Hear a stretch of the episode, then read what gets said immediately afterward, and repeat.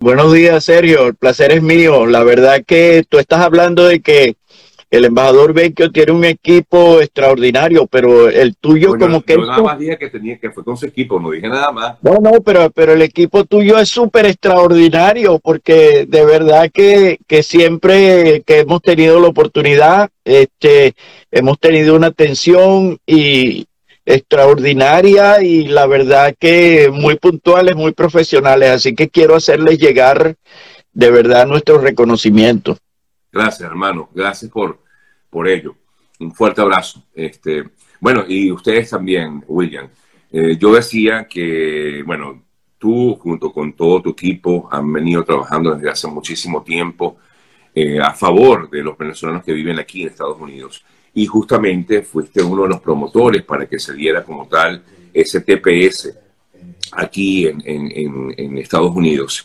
Eh, se hablaba ayer justamente, es lo que quiero conversar un poco contigo, William, eh, de esta posibilidad de que se extienda por 18 meses más. Todavía esto no es la primera vez que se dice, ya se ha hablado en varias ocasiones, pero se espera, en todo caso, que sea mm, aprobada esta mm, prórroga, por decirlo de alguna forma, de otros 18 meses. Y te consulto, ¿crees tú que haya esa posibilidad real?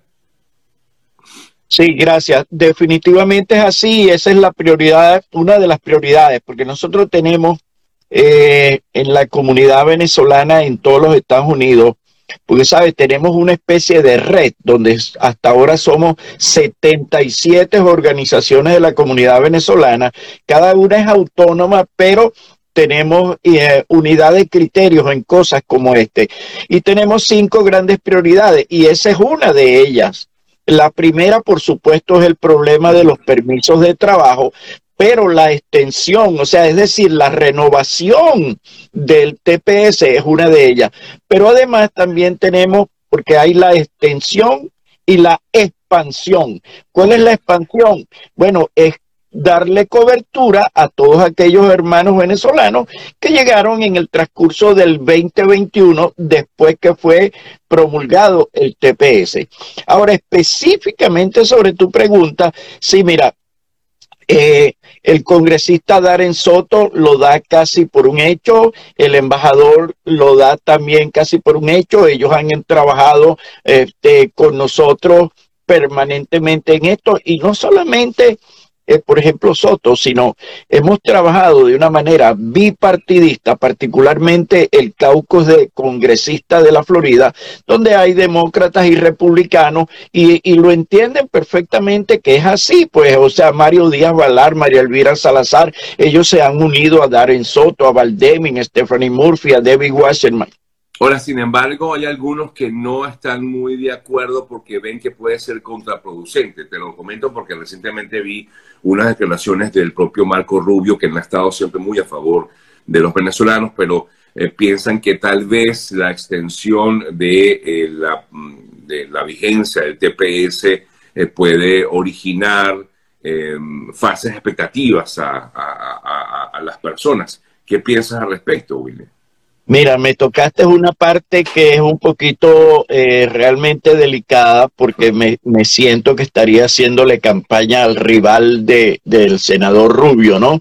Eh, pero, pero la integridad y la verdad deben ir primero. Mira, el senador Rubio dijo lamentablemente hace una semana y tanta que quien no estaba con él, que venezolano que no estaba con él, no era venezolano. Y eso es una ofensa, ¿no? Ahora, yo le respondí este, al senador Rubio, mira, él ha hecho mucho ruido, tenemos muchos años oyendo ese discurso de fuera Chávez, muera Maduro, pero en este momento 18 eh, de, de, abril del año 22, yo quiero una sola ley que haya patrocinado el senador Marco Rubio, que sea en beneficio migratorio para un hispano, para los hispanos o particularmente para los venezolanos. Es decir, mucho ruido. Cuando llega el momento de la acción, Rubio sale corriendo por el tema de inmigración. Y entonces,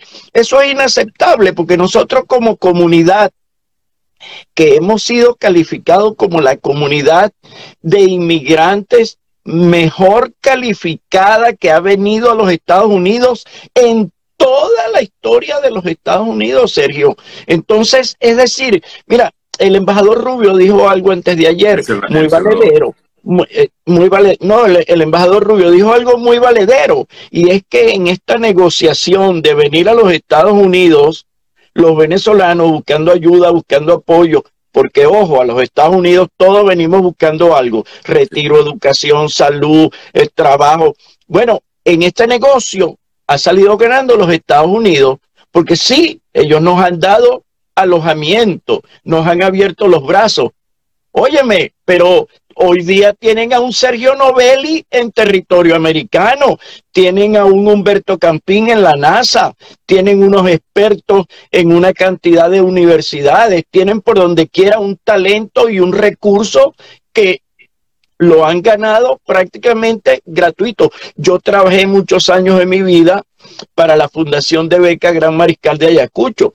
Y gracias a la Fundación Gran Mariscal de Ayacucho, que formó una cantidad de talentos que después regresamos a Venezuela, a los centros de investigación, a las universidades, a la industria petrolera, a preparar toda esa cantera de jóvenes que hoy día tienen entre 30 y 45 años, profesionales brillantes, que te montas en un Uber y le preguntas a la muchacha qué hace y te dice yo soy arquitecto. O te baja y entonces cuando coges el de regreso se monta él y, y tú qué eres, yo soy ingeniero civil, ¿entiendes? Entonces todo eso pareciera que trabajamos para formarle recursos humanos a los Estados Unidos. Entonces, oye, nosotros merecemos un poquito más de atención, un poquito más de respeto y esa es la lucha en la que nosotros estamos montados en la red de organizaciones para poder exigir el trato justo. Yo no quiero para mis venezolanos sino exactamente lo mismo que los Estados Unidos le dio a los padres del senador Marco Rubio. Claro. En todo caso, William, conversamos amigos y amigos con William, eh, fundador de la Casa de Venezuela en Orlando. William, en, todo caso, si ves factible que se ha extendido este, eh, este lapso para, eh, para los venezolanos, para que los venezolanos se les dé este TPS aquí en el país? No, definitivamente, claro que sí, porque el TPS fue otorgado en base a unas razones y esas razones en nada han cambiado, todo lo contrario. O sea, el número de presos es el mismo o quizás mayor que el del año pasado. La, falta de justicia, la violación a los derechos humanos, la crisis en los servicios públicos, es decir, todas las causas bajo las cuales nosotros conseguimos durante una lucha de seis años para aquel momento, este, que se otorgara el TPS, que además es, eh, eh, hay que aclarar que mucha gente cree que el TPS sí puede ser otorgado por el Congreso, pero la manera más sencilla y la que nosotros siempre enarbolamos en nuestra lucha fue que fuera por orden, eh, por vía ejecutiva.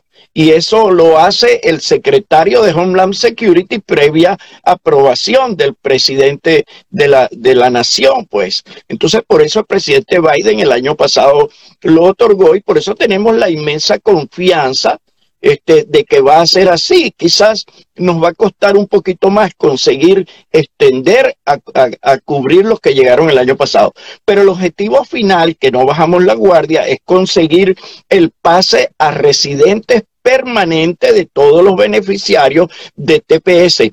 Pero Sergio, hay algo muy importante también que la gente no habla y es el DD que dejó aprobado corriendo, pero que lo dejó el presidente Trump antes de irse, 11 horas antes de irse, y resulta que el DED se vence primero que el TPS. El DED se vence en julio veintitantos, 23, 24, por allí. Nosotros ya estamos trabajando y se lo planteamos al embajador eh, Carlos Vecchio antes de ayer en las conversaciones que tuvimos en la cumbre de inmigración. Y ya también le, se lo planteamos al congresista Darren Soto y nosotros enviamos una carta, 77 organizaciones, a la oficina del congresista Soto, que a su vez su oficina está coordinando un listado que tenemos de aproximadamente 35 congresistas que hemos contactado para que sean